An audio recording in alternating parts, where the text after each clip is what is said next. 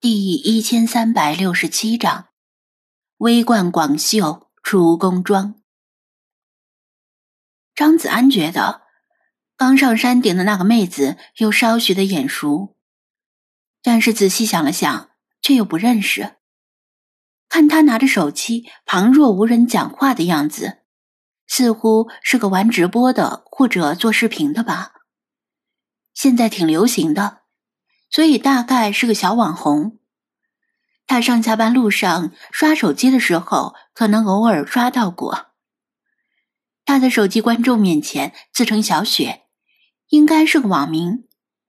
山顶的几个老年人也注意到他，虽然没说什么，但由于他的讲话打破了山顶的寂静，因此脸上不同程度的流出老年人特有的对新生事物的反感、不屑。和排斥，他似乎也感受到了气氛的不友好，但是努力把注意力集中在手机屏幕上，只在门口徘徊了一会儿，向观众们展示了山顶的雾海与雾隐茶楼的外观，然后就进入茶楼里面。张子安继续在外面等，手机观众们可能看不清楚，但他作为旁观者。看得出他还是有点紧张，不够放松。这也难怪，哪行饭都不好吃。马上就十点了，他开始认真考虑对方放他鸽子的可能性。虽然他还挺期望的，但是要等到几点再走比较合适呢？雾麒麟衣服都湿湿的，皮肤和头发也湿湿的，不太舒服。虽然空气确实很清新，就是了。那就等到十点半吧。对方不来赴约就走人，回去面对刘姨也能交代过去。打定主意之后，他心头安定下来，一直站在原地有些冷。他在一小片区域来回踱步，偶尔看会儿老大爷们下棋。这时。他的手机响了一下，拿起来一看，正好十点，是对方发来的信息。他本以为是临时有事来不了了，下次有机会再见吧，但实际上是我到了，到了。他转头望向山道，雾影中逐渐出现一位女性的身姿，由模糊至清晰。迈着并不刻意却婀娜多姿的步伐走出雾气，不仅是张子安，山顶其他注意到他的人全都看呆了。将军，一个老大爷半张着嘴，捏起一个棋子胡乱放下去。讲个屁呀！你的马还没过河呢。跟他对弈的另一个大爷急眼了，马上把落下的棋子又掷回去。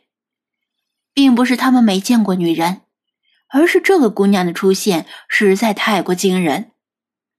如果刚才那个女主播是令人眼前一亮的级别，那这个姑娘的容姿就像是用了三个小时化好妆的顶级电影明星。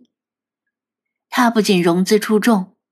更令人惊讶的是，还穿着一身彩绣翩翩、长裙拖地的汉服。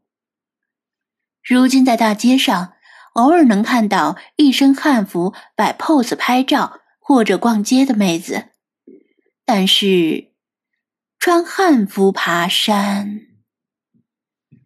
关键她穿的还不是那种适合出街的偏简洁的汉服，而是繁复且华丽的。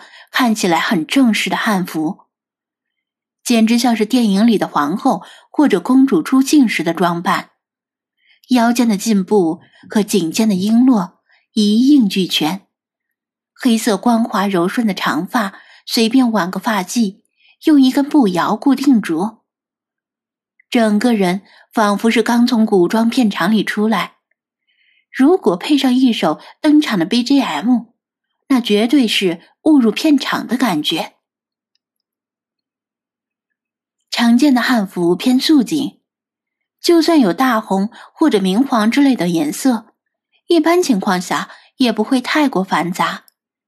比如大红和明黄，基本不会同时出现，因为那太考验脸和身材了，很容易喧宾夺主。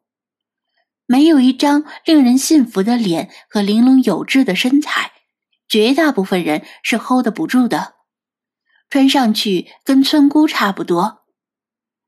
但这位姑娘的汉服极为绚烂多彩，包括黑白、大红、明黄、墨绿、暗蓝、淡紫等多种颜色，简直像是从天边扯下彩虹披在了身上。令人更加无语的是，颜色、线条与样式的巧妙组合，产生了画幅小为神奇的效果，并非像常见的汉服那样偏于宽松，而是很贴身的剪裁，像是他的第二层皮肤般贴身，起码上半身的部分如此。随着他步履而轻摇的宽大彩袖。萦绕在身边缓缓流动的薄雾，令他看起来有某种不食人间烟火的仙气。在一群穿着纯白色练功服的老大爷和一身休闲装的张子安衬托下，这个姑娘如同飞进了鸡窝的凤凰。下棋的老大爷们都停住了手，低声窃窃私语：“是不是今天这里要拍电影？”这位是哪个大明星啊？咱们能不能当群众演员挣点外快？像是浑然忘记了刚才对那个女主播流露出的不屑和鄙夷。张子安也看呆了，不过相对于震惊，他更多的是懵逼。穿着这一身，他是怎么上山的？虽然他的鞋被长裙遮住，看不到。但他全身上下都穿了全套汉服，鞋有很大可能也是配套的，而不是运动鞋或者登山装。他一个大男人爬到山顶都累得气喘吁吁，虽然这跟他平时疏于锻炼有很大关系，但这姑娘穿着一身极不适合运动的汉服。从山道的薄雾出现时，却淡定从容，如同闲庭信步。这难道他是个职业登山运动员，还是他自己太弱了？他也是一个人出现的，身后似乎没有跟着其他人。但张子安有自知之明，没有去主动搭讪，因为像这种等级的妹子，不仅人漂亮。身上这套汉服也价值不菲，身边围绕的舔狗至少能组成一支警犬大队，根本不可能沦落到相亲的地步。然而，令他做梦也想不到的是，他随意往山顶上扫视一眼，忽略掉那些白发苍苍或者秃顶的老大爷，定定的落在现场唯一年轻男性张子安的身上。然后轻移莲步，缓缓向他走来。近距离看，他是非常自然的瓜子脸，朱颜皓齿，眉如墨画。特别是那双圆润的大眼睛，黑白分明，极为有神。是张子安吗？抱歉，让你久等了。山路崎岖，我有点迟到了。他。微起玉唇，落落大方的说道：“张子安现场演绎，目瞪口呆，表演太过专注，甚至忘了说话。哦，对了，之前忘了自我介绍，我叫庄小蝶。”他微笑，可能是他太过明艳动人，这么近的距离，吐气如兰。简直晃瞎了张子安的二十四 K 钛金狗眼。